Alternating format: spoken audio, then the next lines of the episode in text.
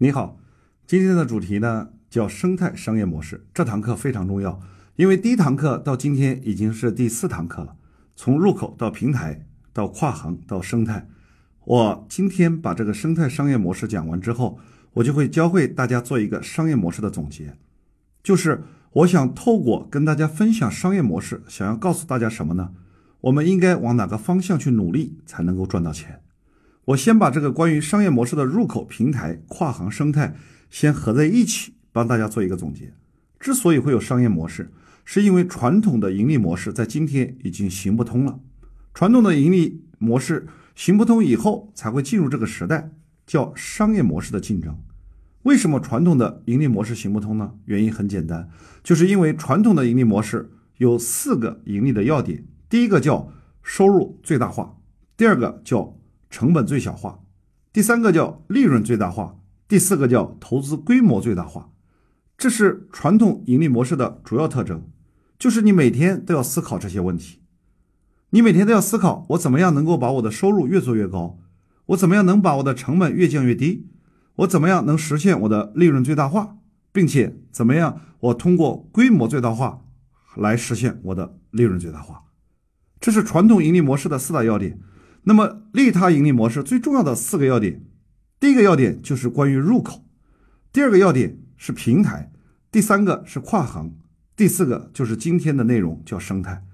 也就是说，你站在商业模式的这个角度去思考问题，你首先要思考的第一件事儿，就不是用产品来提高收入，而是要用产品拿来做入口来聚人。我再说一遍，如果你站在思考商业模式的角度来看。你要思考的第一件事，并不是要靠产品来提高收入，而是要设计出一款产品如何能够聚人气，来设计一个庞大的入口。因为没有入口，谈不上任何的商业模式。第二点，在传统盈利模式时代，你满脑子想的如何降低我的成本，你满脑子想的就是成本如何可以最小化。可是，在今天商业模式时代，你要考虑的就是如何让你的公司能够成为一个类似于平台的结构。也就是一开始你就能够大量的把成本如何外包和删除掉，紧跟着，过去我们总想着我们自己的主营业务要做强做大做好，然后把我们自己的产品呢越卖越多，把我们自己的产品越卖越贵，让我从主营业务可以越来越赚更多的钱。今天在商业模式这个层面来思考问题的时候，你就开始思考我能不能够在原来做的这个行业我不挣钱，但是。我去寻找跨行业的盈利，就是说过去的利润都是靠自己的主业挣钱。事实上，在跨行的商业模式里，你要寻求的是从行业以外寻求更大的盈利增长空间。最后一个就是今天讲的生态商业模式。过去我们所有老板思考的问题就是我如何让我的企业可以越投资越多？那么我如何通过投资最大实现公司的规模最大？从而实现收入最大。今天我们要站在生态商业模式的角度，事实上，你所思考的问题，并不是想着不断的通过加大对公司的投资，然后扩大你的规模，从而获得利益最大化。这个生态模式总共分为三个部分来跟大家分享。首先，第一个，什么是商业生态？第二个，什么是生态商业模式？第三个。如何去构建生态商业模式？今天中国所处的整个商业环境，你把它可以理解成为叫做商业生态。整个商业生态分成两个阶段，第一个阶段我称之为叫自然生长的商业生态，第二阶段叫被破坏的商业生态。所谓自然生长的商业生态，就好比是这个牛，它所处的这个草原呢，草很多，很肥美，雨水很充分，这个时候你。牛在这个良好的生态环境当中，它每天为了长得更好，它只需要吃更多的草，它只需要认真的吃草，吃草的技术很好，然后再喝点水，并且它还可以休息，这头牛照样可以长得非常的肥肥胖胖。这就好比过去生意很好做的时候，当竞争不是很激烈的时候，消费者购买能力又很强大的时候，整个经营成本并不高，并且消费者。叫从南京到北京买的没有卖的精，在那样的一个环境之下，不管你是开工厂做批发还是开门店，不管做什么生意，你只要努力工作，好好学习，持续不断的完善自我，在哪里都很容易赚到钱。所以很多人都以为赚到钱是因为他认真，是因为他努力，以为自己聪明。事实上，我说都不是，只是因为你过去所处的那些环境，你过去所处的那个生态环境很好。可是有一天，这个环境被彻底改变了，也就是进入到今天的整个商业生态环境。我平时经常说的八个字叫“大者恒大，赢家通吃”。什么叫“大者恒大，赢家通吃”呢？你认为阿里巴巴是一家什么公司？对不起，你认为阿里巴巴是一家电商公司吗？事实上不是，阿里巴巴它是一个金融公司，阿里巴巴它还是一个物流公司，阿里巴巴它还是一个大健康公司，阿里巴巴还是个大型的超市。那阿里巴巴还是一家电影公司，一家传媒公司，一家娱乐公司。只有你想不到的，没有他做不到的。也就是未来的阿里巴巴将会进入到我们生活当中的点点滴滴、方方面面。你觉得今天的万达还是一个商超吗？今天的万达有万达的生态圈，今天的海尔也有海尔的生态圈，今天的腾讯、百度、小米、恒大都有自己的生态圈。事实上，今天所有大公司越做越大，我把这个称之为叫做大者。恒大就大到什么程度为止呢？大到无所不包为止。还有就是赢家通吃。什么叫赢家通吃？就是他在 A 领域能赚钱，就会进入 B 领域；B 领域能挣钱，就会进入 C 领域。也就是说，它会根据它的用户以及根据它的资源的触角，能够覆盖到我们生活当中的方方面面。那么，我把这总结叫做“大者恒大，赢家通吃”。过去我们做企业根本不太需要考虑外在环境，为什么？因为外在环境总体来说是积极的、乐观的，我们只需要勤练内功。可是等你内功练到一定的程度，你忽然发现外面的草没有了，外面的水没有了，为什么？因为外面的生态环境彻底被改变了。你过去因为整个生态环境很好，所以你每天只要勤练内功，只需要自我完善，你就可以活得很好。这个牛可以长得肥肥胖胖，可是当今天的环境发生了巨大的改变，你以为多熬一天，你以为多熬一个月，你以为多熬一年，它就会好起来？事实上不可能。有一天你这头牛死了，你发现那个草依然还是没有长出来，那怎么办？你只能主动出击。怎么出击？有两种方法。第一个就是自己重新构建一个生态圈，要不就进入一个好的生态圈。接着进入到第二点，叫什么是生态商业模式？主要的两点，第一个叫用户资源的生态，第二点叫社会资源的生态。比如说，第一种叫用户资源的生态，因为有一天你一不小心创办了一个公司，那个公司叫腾讯，因为你拥有一个超级牛逼的产品，那个产品叫 QQ，所以你拥有了几个亿的用户。那么你就可以围绕这几个亿的用户来进行延伸，你就可以根据 QQ 做 QQ 音乐，做 QQ 视频，做 QQ 阅读，做 QQ 游戏，也就是根据 QQ 的用户来进行延伸出去。我把这个称之为叫做用户生态。做传统行业的人是比较不容易有这种思维的。做传统行业的人的基本思维就是根据我的原材料，根据我的产品来进行延伸的，比如。我是做服装的，可能有一天，我可能做男装，也可能做女装，我也可以做童装，那我也可以做正装，我也可以做休闲装，这都是根据它产品来进行相关性的延伸。那么事实今天真正要延伸，应该是以用户为中心，根据用户他的整个消费习惯，根据你锁定的那群用户他的生活方式和生活场景来延伸。这里最重要的一点是得用户者得天下。也就是你能锁定一群用户，然后围绕这一群用户相关性的延伸各种各样的产品。比如说小米的用户叫米粉，小米用一个手机跟顾客发生关系之后，小米又把这个顾客进行相关性的延伸，延伸到哪里去呢？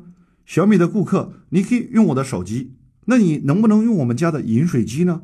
能不能用我们家的电子秤呢？能不能用我们家的电视机呢？能不能穿我们家的衣服呢？能不能盖我们家的被子呢？我们称之为这一种叫以用户为中心的生态思维，也就是过去以产品为中心是一种产品思维，那么今天以用户为中心的一个生态思维，也就是我能够围绕这一群用户来进行用户生活方式和消费场景的相关性延伸，构建成为以用户为中心的一种生态。所以小米其实真正它自己生产的产品并没有挤压。用雷军的话说，他说小米自己生产的产品没有超过五种，代表着小米几百款产品事实上都是别人生产制造的，别人生产制造的产品，他把它有机的整合起来，然后供应给自己小米的用户。事实上，小米从那些供应商那里，也就是联合共同开发小米产品的那些厂家那里，只需要收取扣点就可以了。这个属于平台模式里面讲的内容。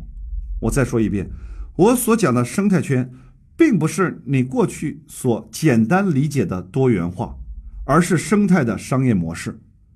你需要做的工作就是牢牢地锁定一群用户，透过你自主研发的产品或服务，贩卖你的生活方式，能够把一群人聚在一起。那么这一群人所需要的各种各样的其他产品和服务，都可以让别人来提供。你只需要收取你的平台扣点，盈利就好。所以我把这条做一个总结，就是传统是以产品来进行相关性延伸，今天是要锁定用户，构建一个生态，然后进行相关性延伸。接着进入第二点，就是社会资源的生态。我给大家举一个例子：如果你今天手里头拥有一千万的现金，然后你想创办一家公司。你创办的这家公司又需要一千万的资金，那么在正常情况下，百分之九十九的人基本上都会把自己口袋里的一千万投资到自己的公司，然后把这家公司开起来。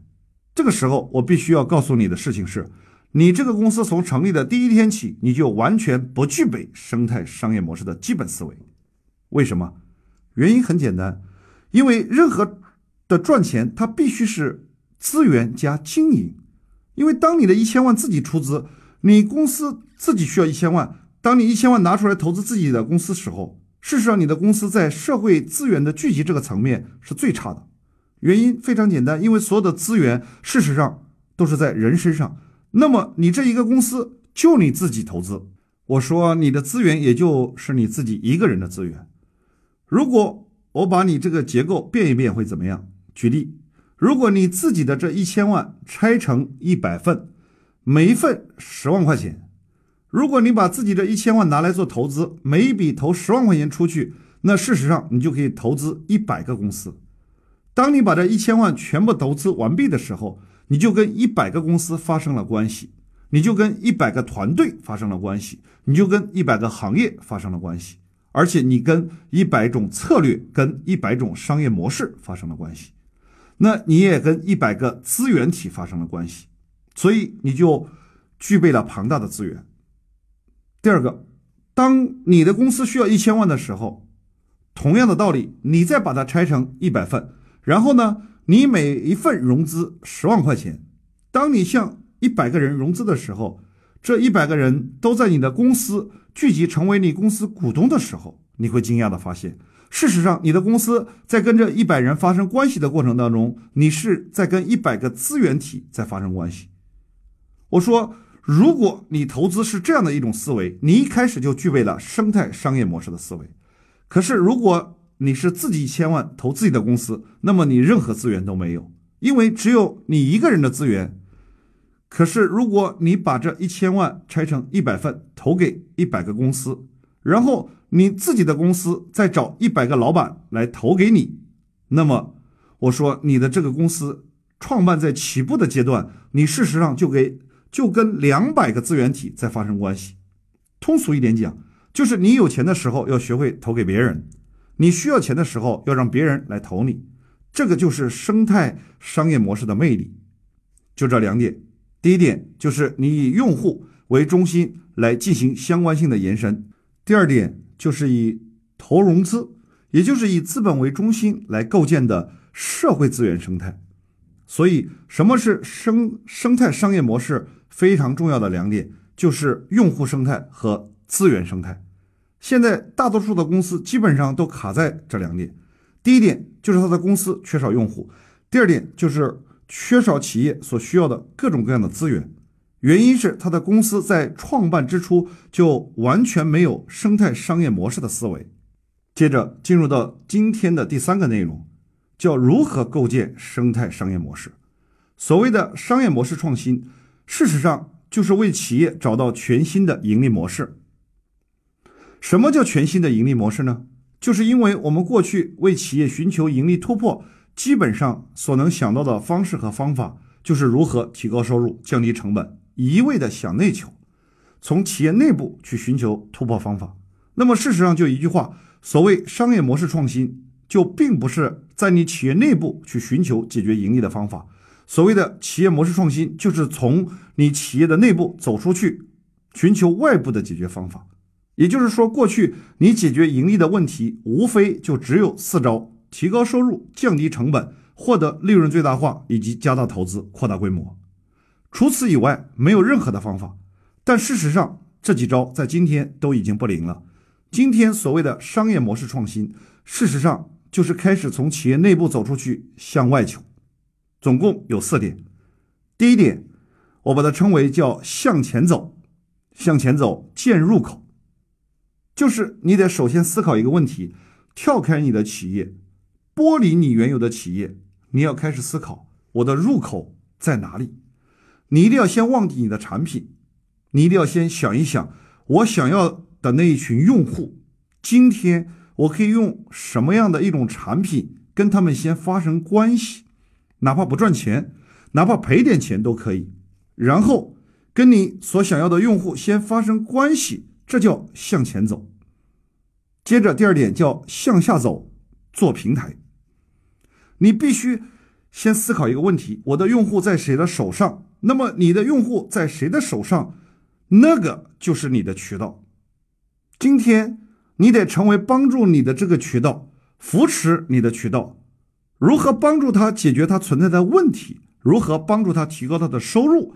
如何帮助他降低他的成本？如何帮助他回收他的投资？如何帮助他扩大更大的客流量？也就是什么叫平台？平台不是自私的平台，平台的核心关键词就是服务。